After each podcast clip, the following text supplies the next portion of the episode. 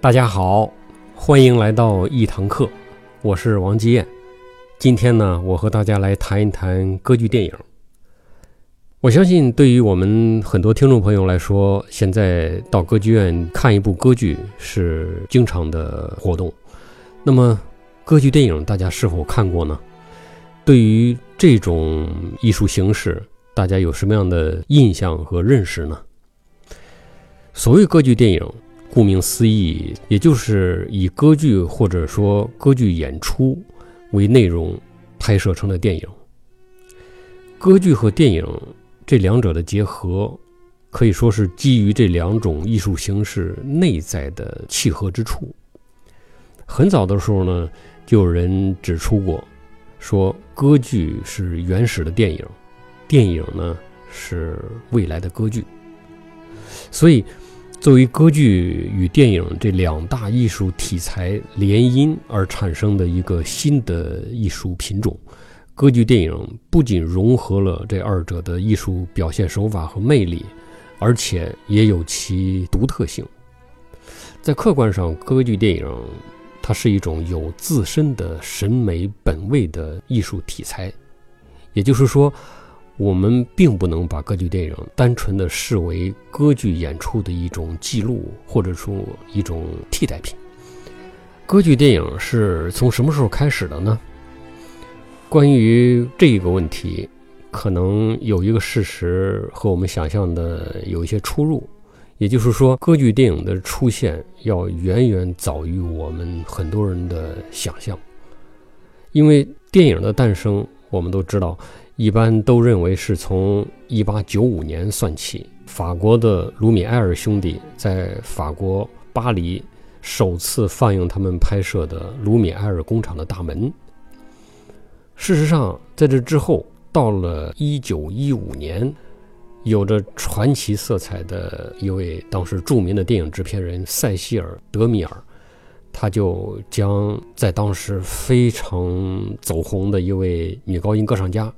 叫杰拉尔丁·法勒，他主演的《卡门》搬到了银幕上，成为最早的歌剧电影之一。而且非常有意思的是，我们今天可能觉得歌剧观众远远赶不上电影的观众那么广泛，但实际上当时电影来拍摄歌剧，是为了把歌剧的一部分观众吸引到电影院里去，所以这是很有意思的。自从歌剧电影这种新的艺术形式诞生了之后，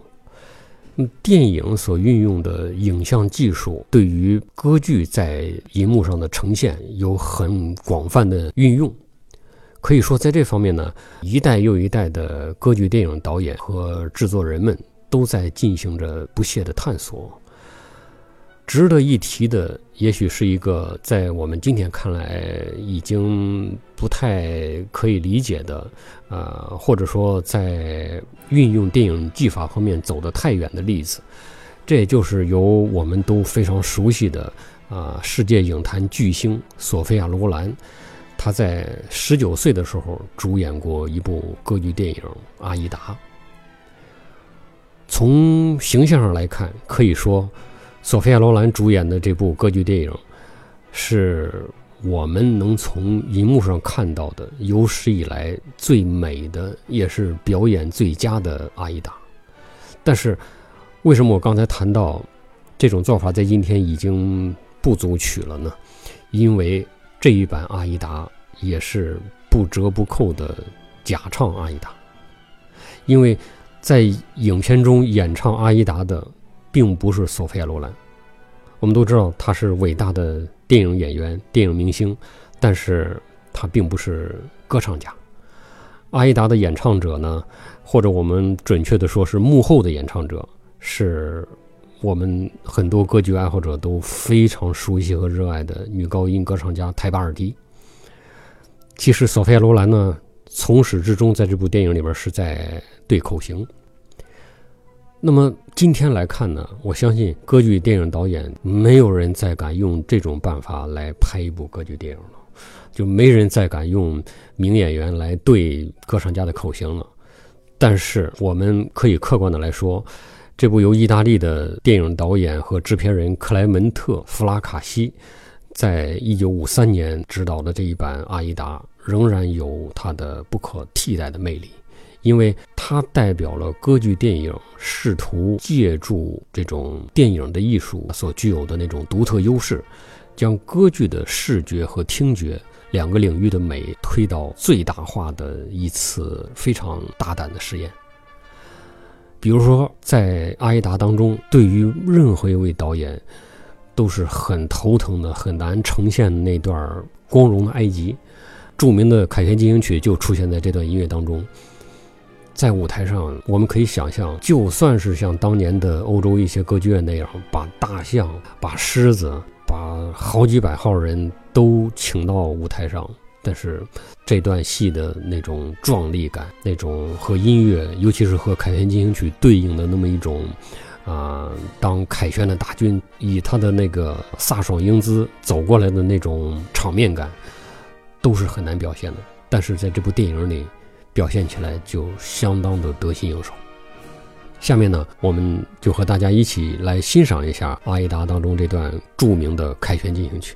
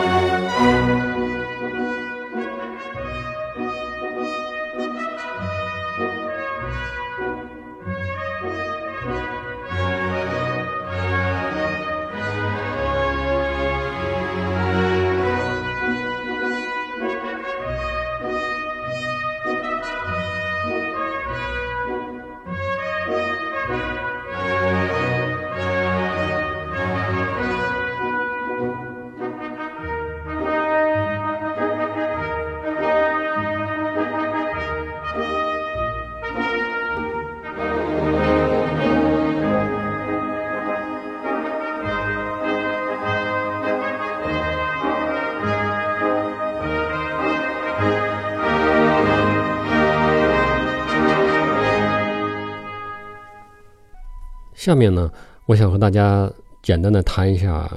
歌剧电影在审美、在欣赏上的一些特点。在观赏一部歌剧电影时，由于今天的歌剧电影都是在运用高清的拍摄和环绕音响，这些视听技术的介入呢，让我们每一位观众可以随着摄影机的镜头，贴近剧中人物的表情、动作。以及在歌唱家面部的那些非常微小的细节，而在歌剧院演出当中呢，我们可以想象，即使您是坐在剧院池座的最前排，由于隔着乐池，由于舞台都是非常纵深的，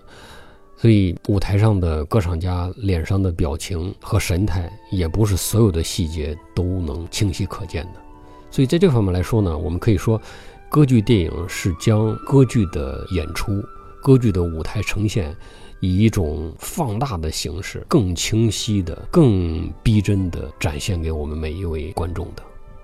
同时呢，从声音上来讲，无论是舞台上的歌唱家，还是坐在乐池里的管弦乐团。由于歌剧电影是借助非常先进的录音技术和可以在任何地方摆放的录音话筒来拾取到最丰满的也是最细腻的声音，所以在看一部歌剧电影的时候，在听觉上我们所能得到的那种丰满洪亮的声音，很可能是我们在歌剧院里最佳座位上都很难听到的。所以呢，这样的音响、这样的声音效果，毫无疑问也是对我们所看到的视觉画面所具有的感染力的进一步的一种强化。还有一点非常重要的，也就是说，歌剧电影它的拍摄，虽然它的拍摄对象是非常特殊的歌剧，但是它正如所有的电影一样，它也是可以在拍摄当中反复的拍摄一段或者一个镜头的。这样的话呢，它就能保证歌剧制作中的艺术水准和完美程度达到一个可能是很多的真实的歌剧演出所达不到的一个水平。首先呢，它能过滤在现场演出当中很难避免的失误和瑕疵，从而呢保证歌剧观赏的最好的效果。另外，对于很多，比如说集中了当代最好的歌唱家、最好的导演，乐池里也是最著名的指挥家之一，像这样的歌剧演出，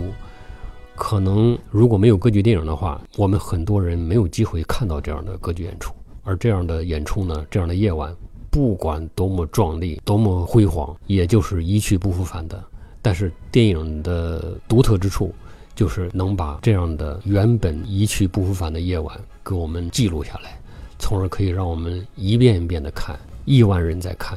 所以从这个方面来讲，歌剧电影是一种非常了不起的，也是很让人感恩的一种艺术。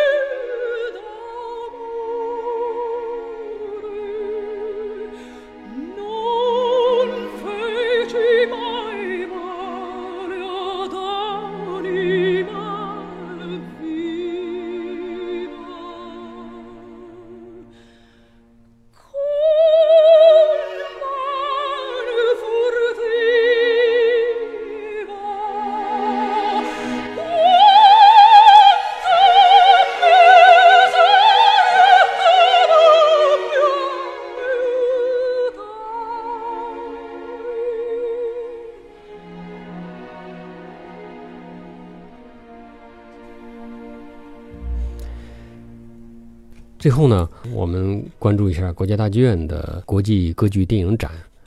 今年已经是国家大剧院的第三届国际歌剧电影展了。那么在之前呢，其实从二零一三年开始，国家大剧院就开启了歌剧电影拍摄制作的这项艺术工程。国家大剧院选择了全球水平最高的，也是影响力最大的专业歌剧拍摄团队来担任拍摄和制作任务。那么从二零一三年开始呢，《图兰朵》《假面舞会》等等很多的歌剧演出都拍摄成了手法非常精湛的、画面非常富有震撼力的歌剧电影。在国家大剧院拍摄制作的这些歌剧电影当中，对我来说印象非常深的一部，就是在威尔第诞辰二百周年之际。有非常著名的，我们都很熟悉的普拉西多·多明戈大师，他作为男中音担纲在国家大剧院演出的威尔第的早期歌剧《纳布科》，可以说能够借助先进的电影媒介，也就是说歌剧电影这种形式，而让这次的《纳布科》演出成为可以让更多观众反复观看的一种文献性的记录，这是令人振奋的艺术工程。同时呢，也是很有意义的艺术盛事。那么，东梅哥先生的表演、他的演唱，以及国家大剧院合唱团和管弦乐团的演出，都给大家留下了深刻的印象。下面，我们请大家欣赏一段多明戈先生主演的《纳布科》的选段。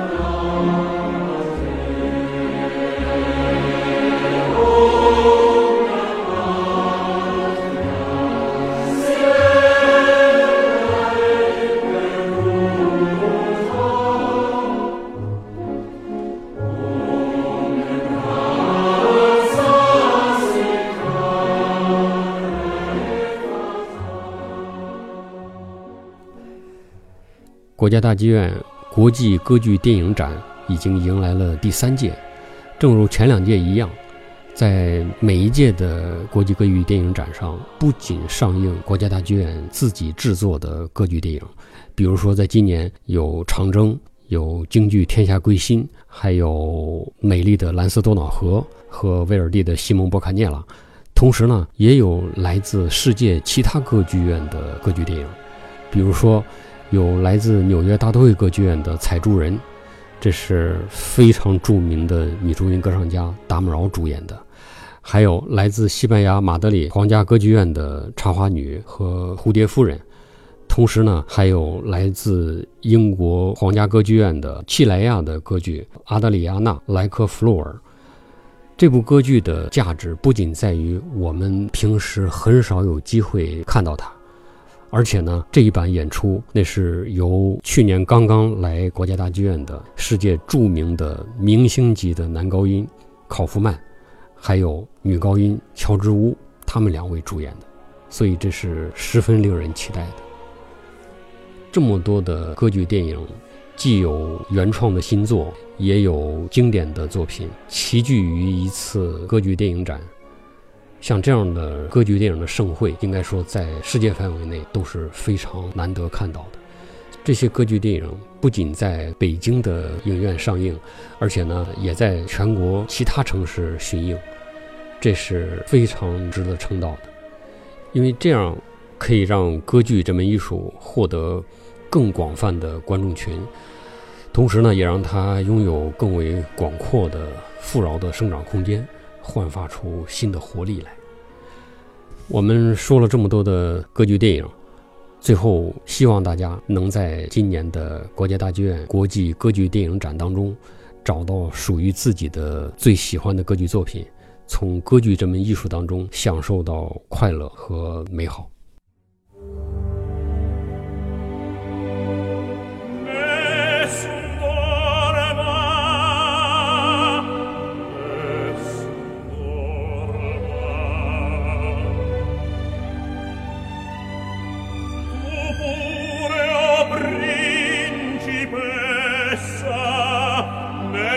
la tua fredda stanza. Guardi le stelle che tre